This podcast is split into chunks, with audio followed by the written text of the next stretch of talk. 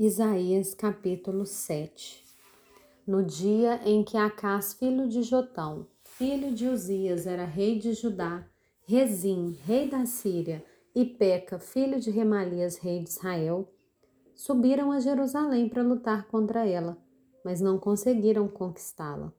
Quando informaram à casa de Davi que a Síria estava aliada com Efraim, o coração de Acás e o coração do seu povo ficaram agitados, como se agitam as árvores do bosque com vento.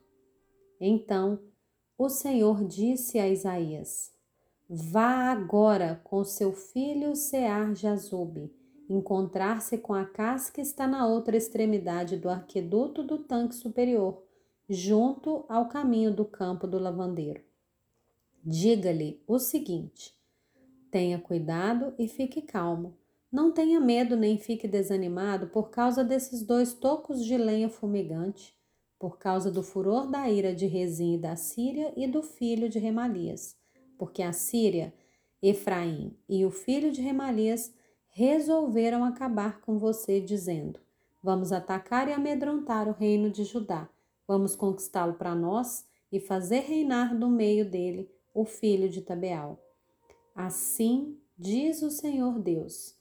Isso não tem nenhuma chance de acontecer, porque a capital da Síria é Damasco e o cabeça de Damasco é Rezim, e dentro de 65 anos Efraim será destruído e deixará de ser povo.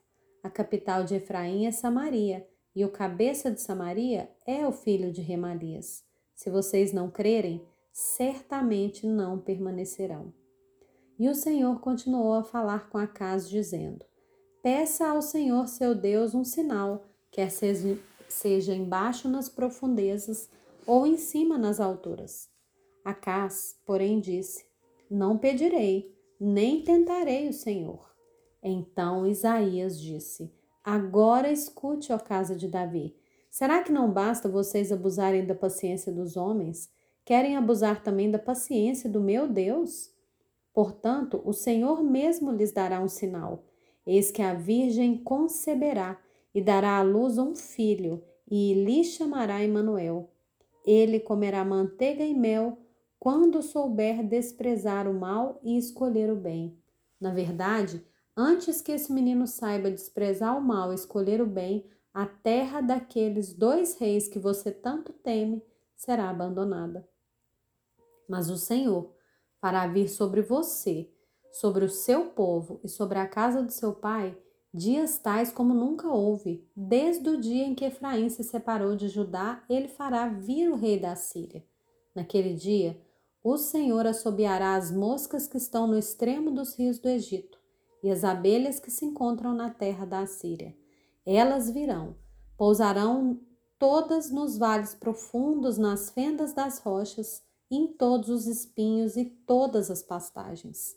Naquele dia, o Senhor o rapará como uma navalha alugada do outro lado do rio, a saber, por meio do rei da Síria, rapará sua cabeça e os cabelos dos seus pés, e tirará também a sua barba.